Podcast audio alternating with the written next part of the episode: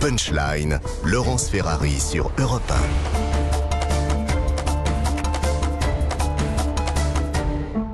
18h35, on se retrouve dans Punchline sur Europe 1 et sur CNews. La réforme des retraites est depuis aujourd'hui euh, devant le Sénat, euh, avec qui a une majorité droite, vous le savez. Gabriel Attal, ministre des Comptes publics, s'est trouvé assez soulagé quand même d'être devant des sénateurs un peu plus dociles que les députés ne l'étaient. Écoutez cette euh, métaphore sur la ZAD de l'Assemblée nationale.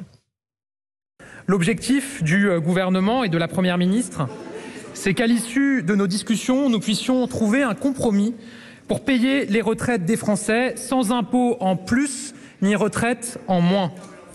Je sais qu'ici, par-delà les divergences politiques, on s'écoute. Je sais qu'ici, par-delà les oppositions de fond, on débat. Je sais qu'ici, par-delà les parcours de chacun, on se respecte. Je sais qu'ici, il n'y a pas de ZAD, il n'y a que la République. Et donc, je serais tenté d'espérer qu'après le vacarme et l'obstruction des extrêmes, s'ouvre à cet instant le temps de la sagesse et de la raison. Voilà pour Gabriel Attal, Laurent Pietraszewski. Bon, euh, c'est une bonne guerre de dire ça, mais ouais, euh, moi j'ai expérimenté le Sénat aussi. Hein, c'est pas une problème de santé, hein, le Sénat. Hein, je, je, vais vous dire. Ça bouge. D'abord parce que c'est effectivement là où, où, Gabriel Attal a, a raison, c'est qu'effectivement au Sénat, euh, on, on, prend le temps de s'écouter et, et, le but n'est pas de faire une forme effectivement de happening en se disant celui qui a réussi à filmer la meilleure vidéo et à le poster sur Twitter a gagné. Bon, ce qui est quand mhm. même, en tout cas moi c'est ce que j'ai connu en partie entre 2017 mhm.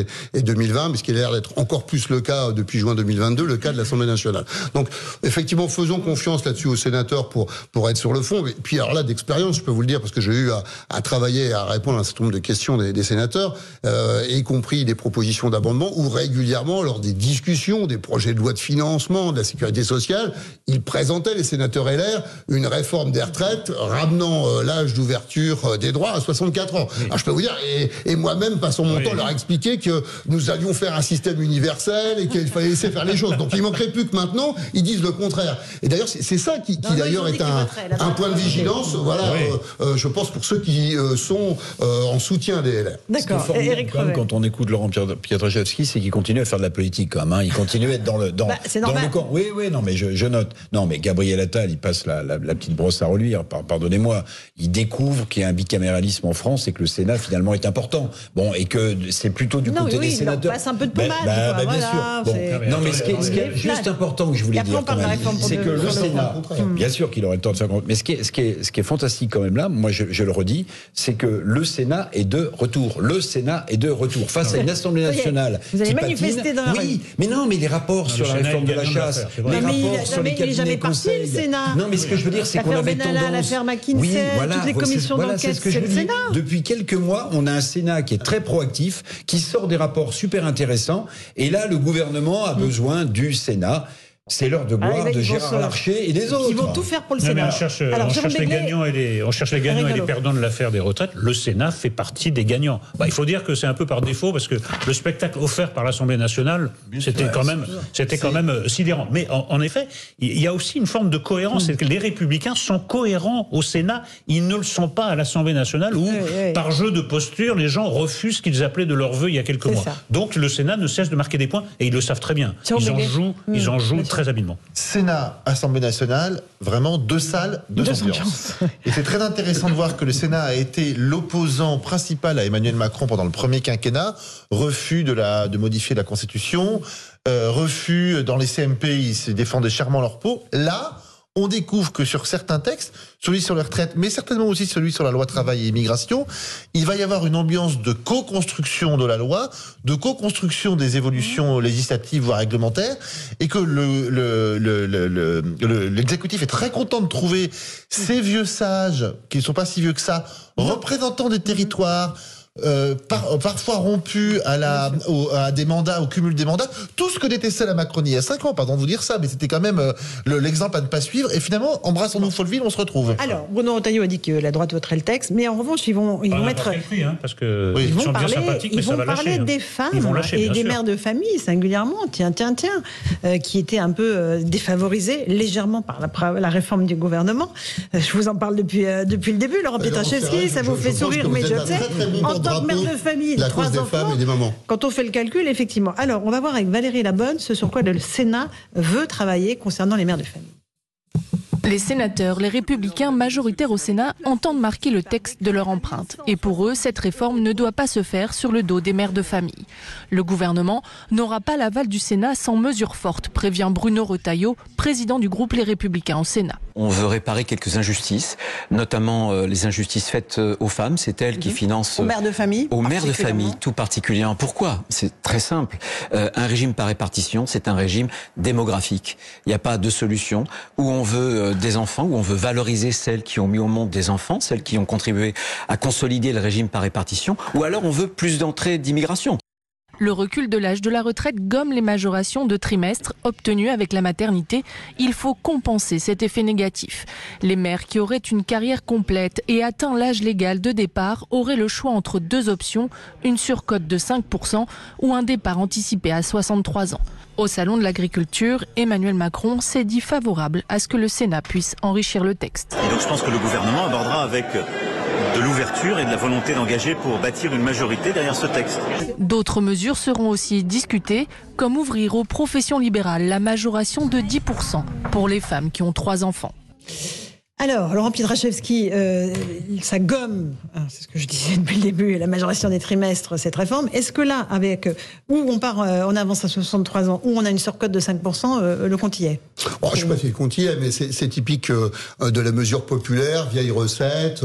voilà, donc si, voulez, on a une réforme ultra classique. Non, mais on a une réforme ultra classique. Mais merci mères le de famille quand même. qu'on connaît depuis euh, 35 ans. Donc évidemment, on, on- on est dans des, des propositions qui ressemblent fortement à celles qui existent. C'est-à-dire que plutôt que d'affronter le- le- la vraie difficulté, euh, excusez-moi, ce que j'avais proposé de faire en, en 2019, C'est ça. consiste à dire le sujet, c'est la réalité de la vie des femmes et des hommes dans ce pays. C'est quoi? C'est qu'aujourd'hui, on n'a plus trois enfants, on a plutôt deux, à des âges différents, et il se trouve que dans notre système de retraite, on valorise les papas et les mamans de la même façon, c'est qu'on donne 10% de surcote de pension de retraite aux papas et aux mamans après trois enfants. Bon, moi, j'ai bien regardé le sujet, hein, il se trouve que euh, c'est euh, la maman de mes filles qui a accouché, c'est elle qui a subi un préjudice de carrière, pas moi, il s'est rien passé de négatif pour moi dans la grande distribution. ouais. Donc la réalité, c'est qu'il faut remettre à place ce système et dire, bah, de toute façon, c'est pas au papa, sauf ici, ils, ils acceptent, ce qui peut être le cas, de prendre la charge de l'enfant dans une période Et- éducative. Voilà, il faut que la, la surcote, elle soit dès le premier enfant, parce que c'est pas, y a pas forcément de récompense uniquement à ceux qui en ont deux ou trois. On voit bien que avoir un enfant, c'est déjà du temps et de l'investissement. Et ça, il faut remettre les choses à plat. Donc c'est pas ce qu'on fait aujourd'hui dans cette réforme-là. On a des solutions assez classiques. Et voilà, plutôt que de mettre tout ça à place, parce qu'on va pas se fâcher avec les papas. Hein, euh, donc on va surtout laisser tout en place. Et puis on va rajouter un truc en plus pour les mamans. Et c'est ce que fait là euh, le Sénat. D'accord. Mais alors, euh, au Bah, bout du écoutez, compte, c'est- ça fait un plus pour les mamans, donc euh, on pourra que que, que s'en satisfaire au moins sur ce côté-là. Est-ce que c'est vraiment par souci de, de justice ou c'est pas une manière de, bah, de, de prendre une mesure en faveur de, enfin une mesure nataliste quoi, puisqu'on sait bien que M. Ah, Retailleau- c'est le vrai voilà, mot. Voilà. Mais c'est que vraiment que non, mais c'est ce que disait vraiment la cause des femmes tient à ce point à cœur à M. Retailleau et à ses collègues ou c'est pas plutôt Ah, bah. le natalisme qui compte Ah, Vous me direz seul le résultat compte. Mais enfin, on peut quand même questionner les intentions. Bah, en fait, Attention, vous attention que. Madame Rousseau ne vous demande Oui, pas de lâcher son la utérus. euh, Non, c'est vrai. Nos utérus. Je vais tirer de la bouche, c'est-à-dire que Jean euh, à l'Assemblée nationale, notamment à gauche, où on a un, régiment, une palanquée de députés EES qui sont censés euh, être extrêmement en avance sur le féminisme et dire il faut préserver les femmes euh, par rapport au patriarcat. Euh, ces mesures euh, enfin, en en faveur des femmes sont passées totalement inaperçues. Et il a fallu que ce soit le Sénat, plutôt masculin, plutôt de droite, plutôt attaché, on va dire, aux traditions, au patriarcat, qui se disent, mais attendez, vous êtes en train de défavoriser les femmes. Alors après, on leur fait un procès d'intention en disant, mais monsieur Retailleau, c'est pas les femmes qui l'intéressent, c'est la natalité. Je pose des questions, je suis là Non mais ça. peu importe, mais à la fin, heureusement qu'ils ont été là pour traduire avec une mesure ou avec des amendements euh, des choses qui étaient quand même un petit peu choquantes ou un petit peu dérangeantes dans cette euh, réforme. Totti, Marc Totti, Marc Totti. Le Attends, seul- le Marc seul Totti. problème, ce qui m'inquiète, c'est qu'on est en train de créer une usine à gaz. On ça. doit avoir une réforme. Moi, moi, je suis d'accord qu'il faut, effectivement favoriser les femmes, il n'y a pas de problème, mais on est en train de recréer une usine à gaz. Et je vous rappelle que le but initial, c'est justement de- d'avoir un équilibre des comptes. On crée des Donc niches, là, euh, bah, spécialité. tout ce qu'on avait gagné, on va, on va le reperdre de l'autre côté. Et puis surtout, n'oublions pas que. Ah bah, on arrivera à zéro, voire en Ah bah, non, mais de toute façon, on est déjà en négatif, puisque on tape sur une croissance croissance dans le projet de réforme hein, de 2,5% par an et un taux de chômage à entre 5 et 7%.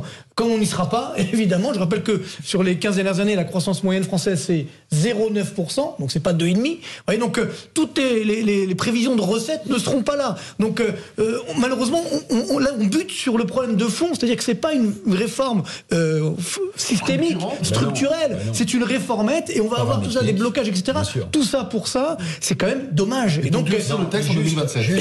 Et, on va faire une autre réforme certainement dans 5 ans et malheureusement on n'aura rien gagné. Éric Nolot, une politique de la natalité, c'est pas un gros mot. C'est pas un gros mot. Même si M. Rotaillot fait ça dans ce, dans ce but-là, moi je vais vous dire, ça me bat tout à fait pour une raison très simple. C'est que pour un régime par répartition, si on veut le maintenir, et malheureusement, pas parler de capitalisation. C'est quoi bah, C'est les actifs qui financent les, les, les, retraités. Donc, si vous n'avez pas suffisamment de naissances, vous n'aurez pas suffisamment d'actifs. Et de toute façon, ce type de répartition sera déficitaire.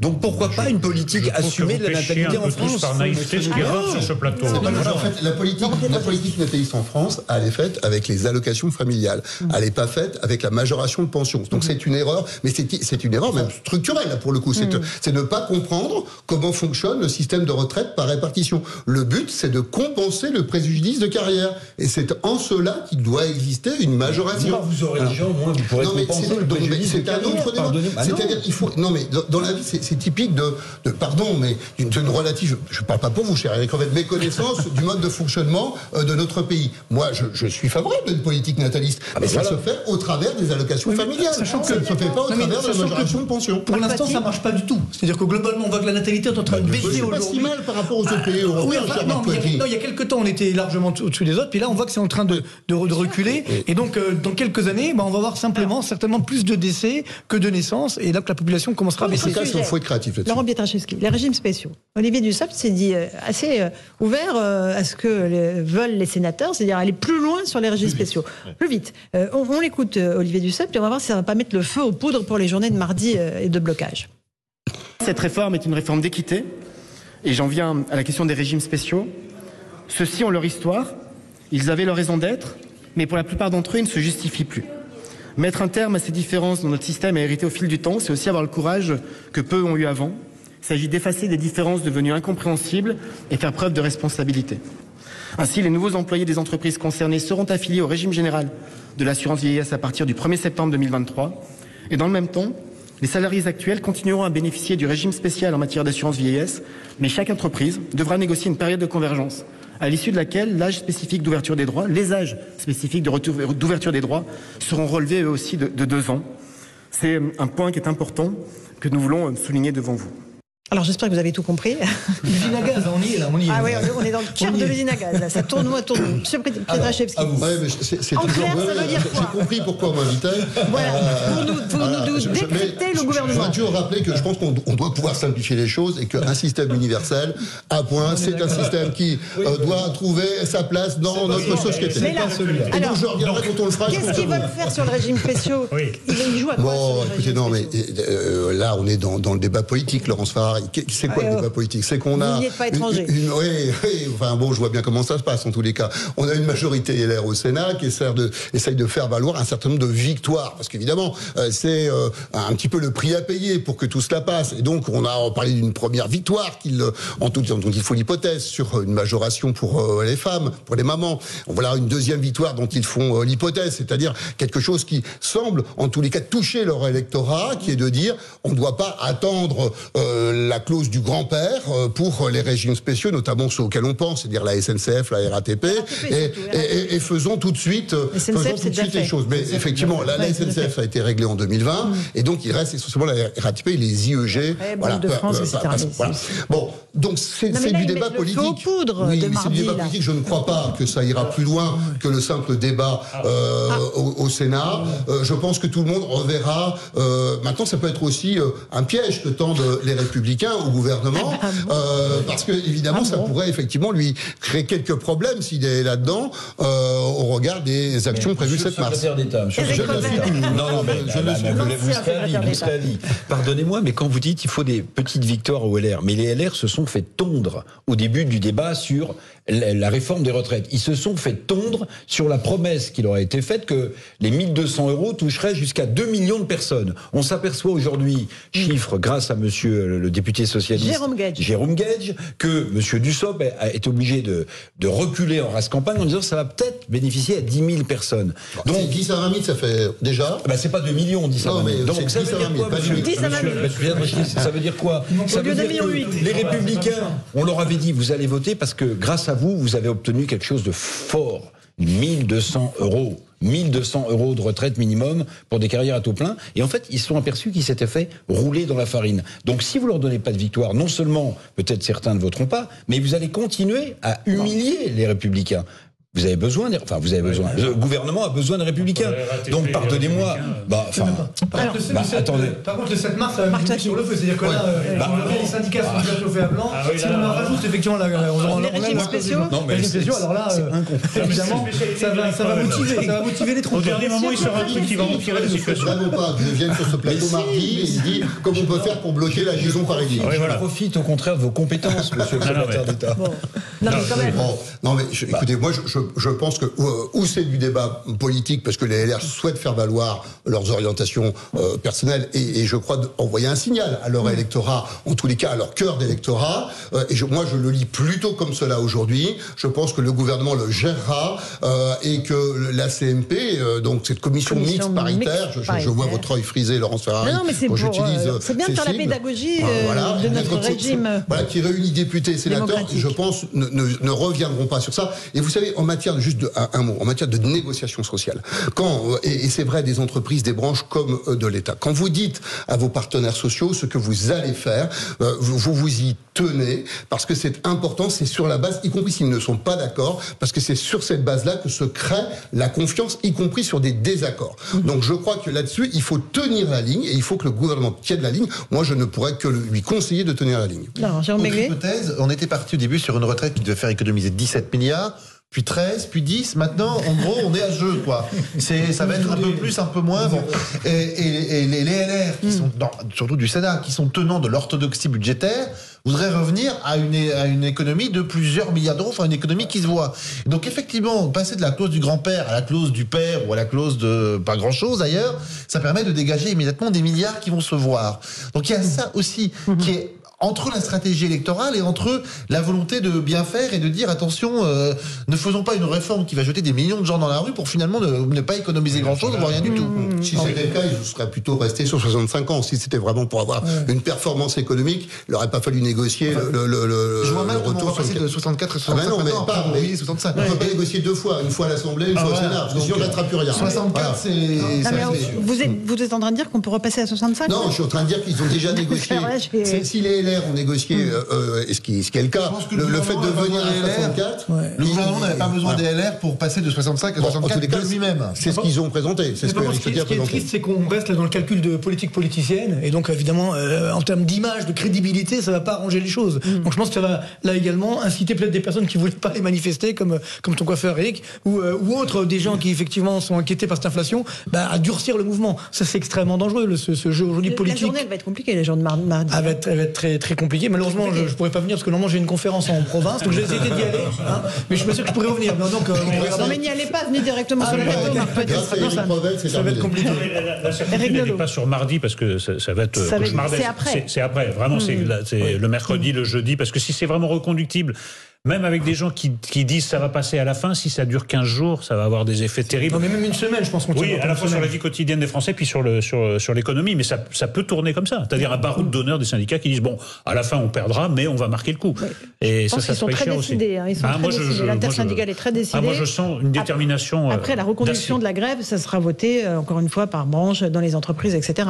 Mais ça va être compliqué quand même. C'est une épreuve difficile pour un gouvernement, Laurent Pietrachevski. Oui, c'est une épreuve difficile parce que euh, vous, faut, faut le dire, quand vous êtes euh, en responsabilité, euh, euh, vous, vous, vous, donnez de vous-même, vous pensez que ce que vous faites, c'est pour l'intérêt général, c'est pour le bien de tous. Vous, savez, Olivier Dussopt et Elisabeth Borne ne sont pas réveillés un matin en disant on va mettre l'âge d'ouverture des droits à 64 ans. Et ils ont réfléchi, ils se je crois, défendre de leur bonne foi là-dedans et, on ne peut que les entendre. Voilà. Mais non, mais la, difficulté, la difficulté, c'est celle de, cette réforme. Je l'ai déjà dit, mais je le dis bien volontiers. C'est celle de l'approche globale. Si vous venez faire un texte, vous présentez un texte où, on ne parle entre guillemets que d'argent, c'est-à-dire on mhm. parle d'équilibrer ce qui est nécessaire, le système, mhm. et, euh, la, mesure entre guillemets de progrès social que vous donnez, c'est une mesure qui, euh, Eric Revel vient de le dire, est déjà particulièrement complexe, 1200 euros, et qui elle-même ne parle que d'argent, puisque c'est de l'argent. Eh bien, moi, moi, je, je pense qu'il manque de parler de plus des gens et, parler des gens, c'est quoi C'est parler euh, du sens du travail, du contenu, de l'organisation, de la pénibilité. C'est ça euh, l'objectif. Et si vous parlez de l'emploi des seniors et de la pénibilité, vous, vous équilibrez votre démarche parce que il faut pas, faut, faut pas se, se, se, voiler la face. Oui, il faut équilibrer le système par répartition parce que si on refuse de le faire, à la fin, il y aura de la capitalisation. Ceux qui aujourd'hui disent non, non, c'est pas la peine de l'équilibrer, ils se trompent. Il faut le lit de la capitalisation l'impôt. Merci beaucoup, Laurent. Pietraszewski pour votre analyse. Eric Nolot, Jérôme Begley, Marc Toiti, Eric Revel aussi.